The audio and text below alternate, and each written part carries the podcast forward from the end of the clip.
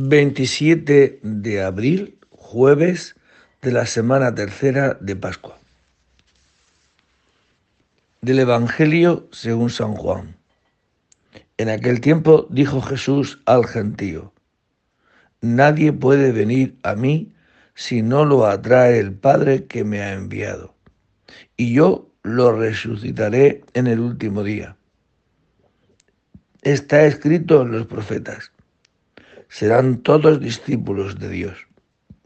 Todo el que escucha al Padre y aprende, viene a mí. No es que alguien haya visto al Padre, a no ser el que está junto a Dios. Ese ha visto al Padre. En verdad, en verdad os digo, el que cree tiene vida eterna. Yo soy el pan de la vida. Vuestros padres comieron en el desierto el maná y murieron. Este es el pan que baja del cielo, para que el hombre coma de él y no muera. Yo soy el pan vivo que ha bajado del cielo. El que coma de este pan vivirá para siempre. Y el pan que yo daré es mi carne por la vida del mundo. Palabra del Señor. Bien, pues después de este paréntesis, en cuanto a, esta, este Evangelio de, San Juan, su capítulo 6, donde hemos conmemorado a San Isidoro y a San Marcos con sus evangelios propios, seguimos con este capítulo 6 de, de San Juan, donde después de haber multiplicado los panes y los peces, Jesucristo se presenta como el pan que sacia y que da, por tanto, la vida eterna. Yo soy el pan de la vida. Quien me coma, vivirá. Esto pues esto es lo que Jesucristo nos ha venido a traer, la vida. El hombre ha pecado y del pecado la consecuencia es la muerte. Y Dios no ha introducido la muerte en el mundo.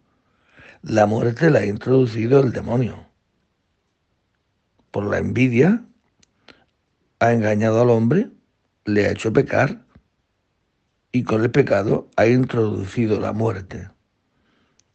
Y Jesucristo viene como aquel que Dios prometió. De la descendencia de una mujer vendrá uno que le aplastará la cabeza a la serpiente. Este es Jesucristo. ¿Y cómo le aplasta la cabeza a la serpiente? Pues dando la vida. Y además, no solamente ha muerto y ha resucitado y ya está, no, sino que lo más gracioso es que Él se ha quedado aquí en medio de nosotros a través de las especies de pan y de vino. Y el que lo come vivirá. Es decir, el que come el cuerpo de Cristo con fe, este cuerpo de Cristo hace que en nosotros la muerte desaparezca y que nos da, con ese pan, nos da la vida. Yo soy el pan de la vida. Por tanto, estos pocos días que nos quedan todavía de escuchar este Evangelio de San Juan, Él irá repitiendo esto. El pan que yo daré mi carne por la vida del mundo. Y esto no es magia tampoco. Yo tomo el cuerpo de Cristo y se produce en mí esta vida. No es verdad. Es verdad que el cuerpo de Cristo lleva en sí la vida eterna, sí, pero hace falta mi adhesión, mi unión con Él. Hace falta la fe. Por eso, sin la fe, tomar el cuerpo de Cristo, pues es perder el tiempo, diría yo. Sin embargo, tomar el cuerpo de Cristo con esta fe que da Dios, que hace que tenga sed, como la tierra reseca, agostada y sin agua, de ese cuerpo de Cristo y sabiendo que ese cuerpo de Cristo rompe en mí toda muerte, es decir, todo pecado. Borra en mí el pecado de la soberbia, del engreimiento, de la envidia.